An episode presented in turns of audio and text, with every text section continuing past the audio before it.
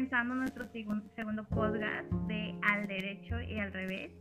Mi nombre es Irma Ramos. Abigail. Hola Abigail, ¿cómo has estado? Ah, muy bien, ¿y tú qué tal? Súper. Todo bien. Estamos muy, muy uh, contentas de presentarles este tema que está súper interesante, Abby. Ahora vamos, se aplica en las personas en situación de calle. Excelente, excelente.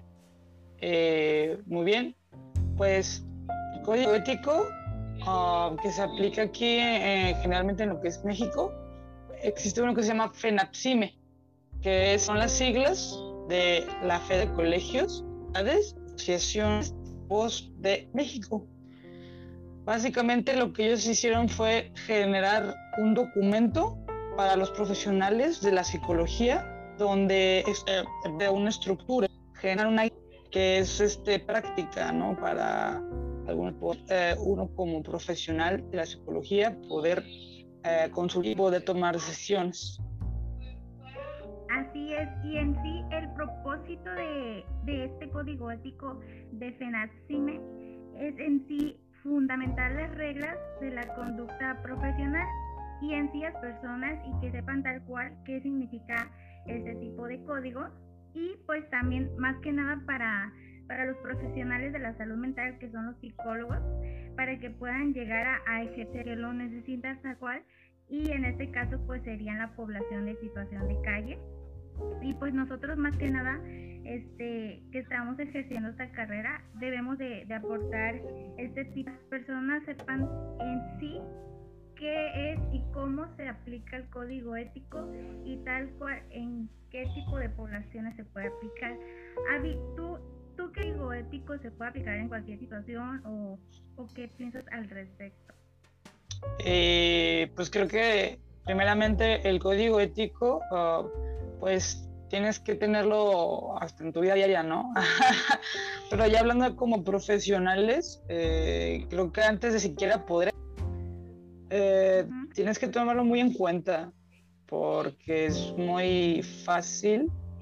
A veces uno dice, bueno, es que el sentido común, ¿no? Pero a veces el sentido común es el menos común de los mm, de suma importancia y que de verdad debemos tomar en cuenta en todo momento, sobre todo al momento de, la investigación y de incluso en la aplicación, en la aplicación eh, clínica. Eh, en cualquier ámbito, en la educativa, en cualquier... Así, es. Por ejemplo, ah, también existen varios de los principios eh, que se deben de tomar en cuenta para, para ejercer este código ético. Eh, en sí, este, pues concordancia, tratar como de que las personas sepan en sí que esto se debe respetar, tratar de que el profesional de, de cualquier tipo de sí dónde se debe aplicar, con quién se debe aplicar y en qué momento también se debe aplicar. Porque déjame mencionarte, Abby, que también existen profesionales que no respetan este sí es muy importante tomarlo en cuenta porque mm, las personas siempre creen creen en las creen en las en los profesionales tanto de la salud mental ah, me parece como algo algo delicado este tipo de, de temas porque se debe de tratar como de transmitir eh, lo que claro, significa. sobre todo en esta época que va como en, ah, tomando auge, ¿no? La profesión de psicología, creo que es muy importante el, el pues hacerlo de alguna manera, o y no de una manera, ¿no? De hacerlo vías sin sonar eh, malinchista, eh, pues a la mexicana, ¿no? O sea, de hacerlo bien y que México se está haciendo psicología, eh, pues buena psicología, ¿no? Entonces, creo que eso es lo que nos toca también a nuestra generación un poco, Así es, o mucho. bueno, para meternos más en este tema, les vamos a mencionar un gran ejemplo que después de qué es lo que significa y van a entender un poquito más acerca de este tema del código ético. Y bueno, les vamos a platicar sobre un caso. Este caso es de Tatiana Tarazo. bueno, en sí, Universidad de California, eh, que es Tatiana Tarazo, era una joven y su pareja Prosenjin Podar se conocieron y comenzaron a salir juntos de manera, de manera casación era más en serio. Él estaba como más, más centrado en esta relación, sin embargo, Tatiana tenía como otras ideas. Él pensó que, que pues de novios estaban súper enamorados y pues en sí se puso, vio estos tipos de reacciones eh, de él. Ella rompió con él porque ella ya no quería seguir con este tipo de, de comportamientos. Entonces, Poder tuvo a consecuencia de, del rompimiento, mm, pues él tuvo, deprimió, se puso mal, él trató de hacer muchas cosas que, que realmente no le iban a, venir eh, bien en su vida, no era ningún beneficio en su vida. Poder consultó a, a un psiquiatra y este psiquiatra pues mencionó su entonces, este psiquiatra le, le, dio medicamentos pues para que llevara a cabo pues su, su enfermedad, su situación en este aspecto y lo refirió al psicólogo Dr. Lawrence, que enseñaba pues varios puntos importantes para que los aplicara en su vida, las herramientas necesarias y pues en sí poder este seguía con la ilusión de que Tatiana regresaría, lo volvería a amar, este, sin embargo, este, como él ya no, él vio que Tatiana ya no quería seguir con él, de plano ya no quería regresar ni saber absolutamente nada, él compró una pistola. Esta pistola, pues que no iban de acuerdo a la sociedad, este, esto se lo mencionó al doctor Mauro. Eh, en sí, este era su psicólogo. El psicólogo sabía todo al respecto. Él con este tipo de, herramientas, o sea, en este caso la pistola, y el doctor Moore analizó esta situación, pues con sus colegas, porque aquí se supone que el psicólogo ver este, qué se puede hacer al respecto. Entonces, lo que dijeron ellos, bueno, entonces, ¿qué podemos hacer al respecto? Mm, se pusieron a analizar, se sentaron, platicaron y este, llegaron a un punto en el que dijeron, ok, ¿saben qué? Vamos directamente a la ley. Pues este, mencionaron sobre el caso que, se estaba llevando a cabo y en sí eh, dijeron que Poder estaba amenazando con asesinar a una estudiante.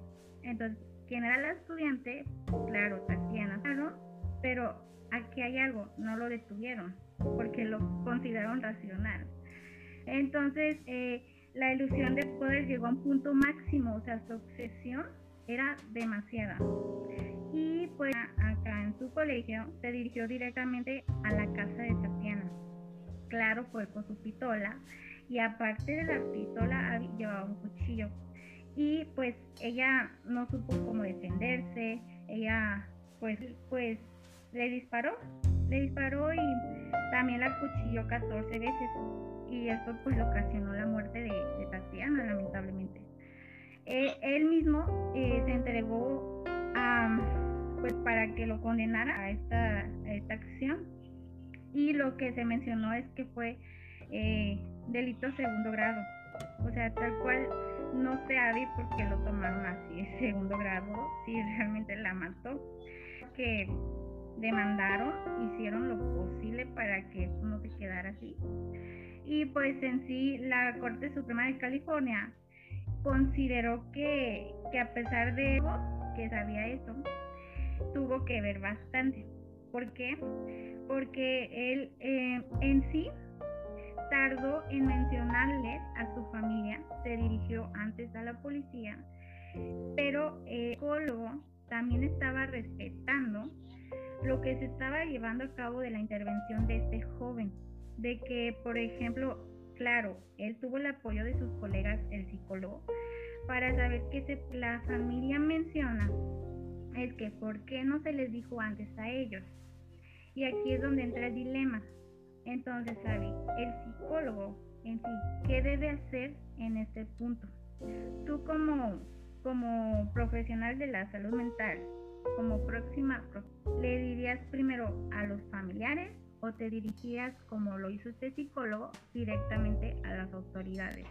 Ah, pues eh, definitivamente, primeramente acudiría a las autoridades correspondientes y eh, con el expediente clínico se demuestra, ¿no?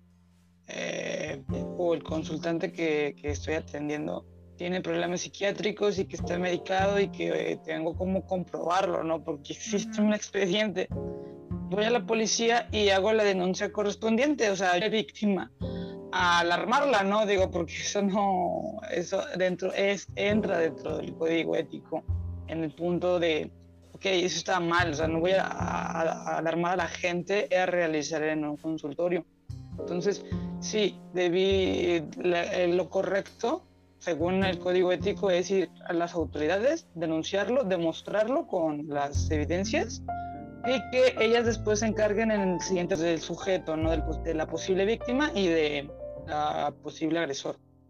Así es, Irma.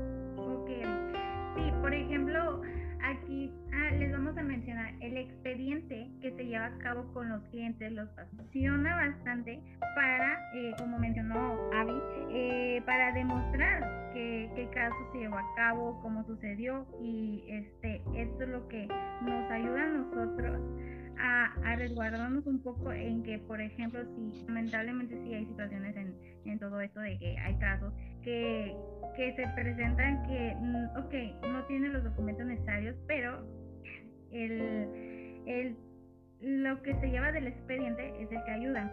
Entonces, sí es bastante importante llevar como darles todo eso. Sin embargo, también hay que mencionar que la información sí es confidencial.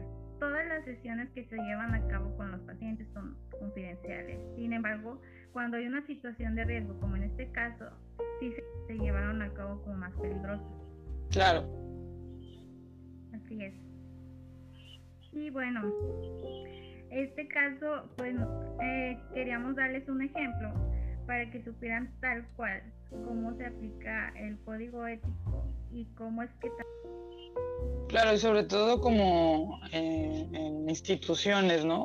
que, sí, que se encargan de el cuidado de la salud mental, pues son lugares donde tienen que tener código ético, pues como si fuera su bandera, ¿no? Eh, por ejemplo, eh, en anteriormente existía una institución que estaba incorporada a hijas llamado WAPI, donde pues existen, eh, o bueno, se, se, atendían personas en situación de calle con algún tema de mental, algún tema de daños así tanto como enfermedades mentales también. Exactamente.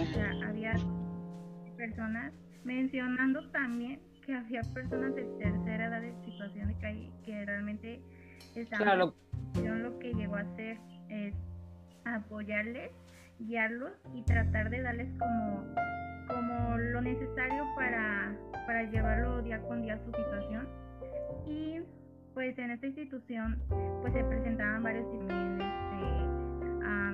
pues había actividades, realmente eh, era una institución que, que ayudaba bastante a las personas en Así es, totalmente.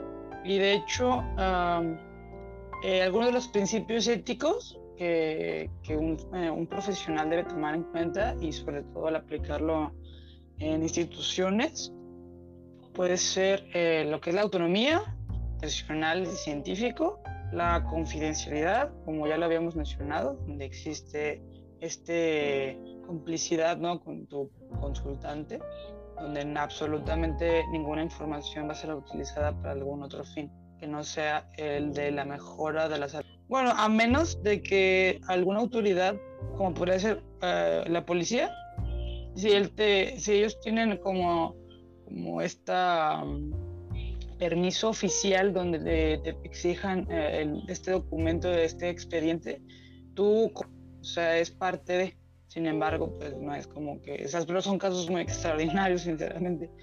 Eh, pues la integridad, la justicia y equidad, legalidad, eh, respeto y defensa de los derechos humanos, algo muy importante también, o sea, tampoco vas a poder dejar ese documento pues a la mano, ¿no? De otras personas.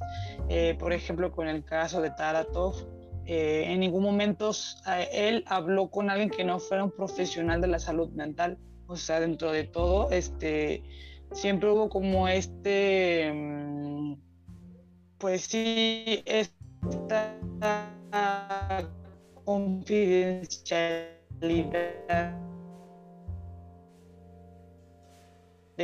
creo que sea conveniente ir con los padres, precisamente, porque se rompe la confidencialidad. Sí, es importante eh, ah, que realmente sí, claro que se puede compartir ese tipo, pero a personas que están dentro de la rama, por ejemplo, este psicólogo este, sí entra dentro, por ejemplo, a, ya oficiales, policías y sobre todo pues sus compañeros psicólogos y como lo mencioné antes, por a los dos, se juntan, tratan de asimilar la situación y pues por ejemplo aquí te llegó como la, eh, la, la, decisión de que iban a ir con las autoridades. Sí, así es Irma. Eh, bueno, ya entonces como, como cierre y en forma de, de conclusión, ¿qué te parece si eh, nos das este una, una reflexión sobre sobre lo que aprendiste o sobre lo que piensas sobre este tema.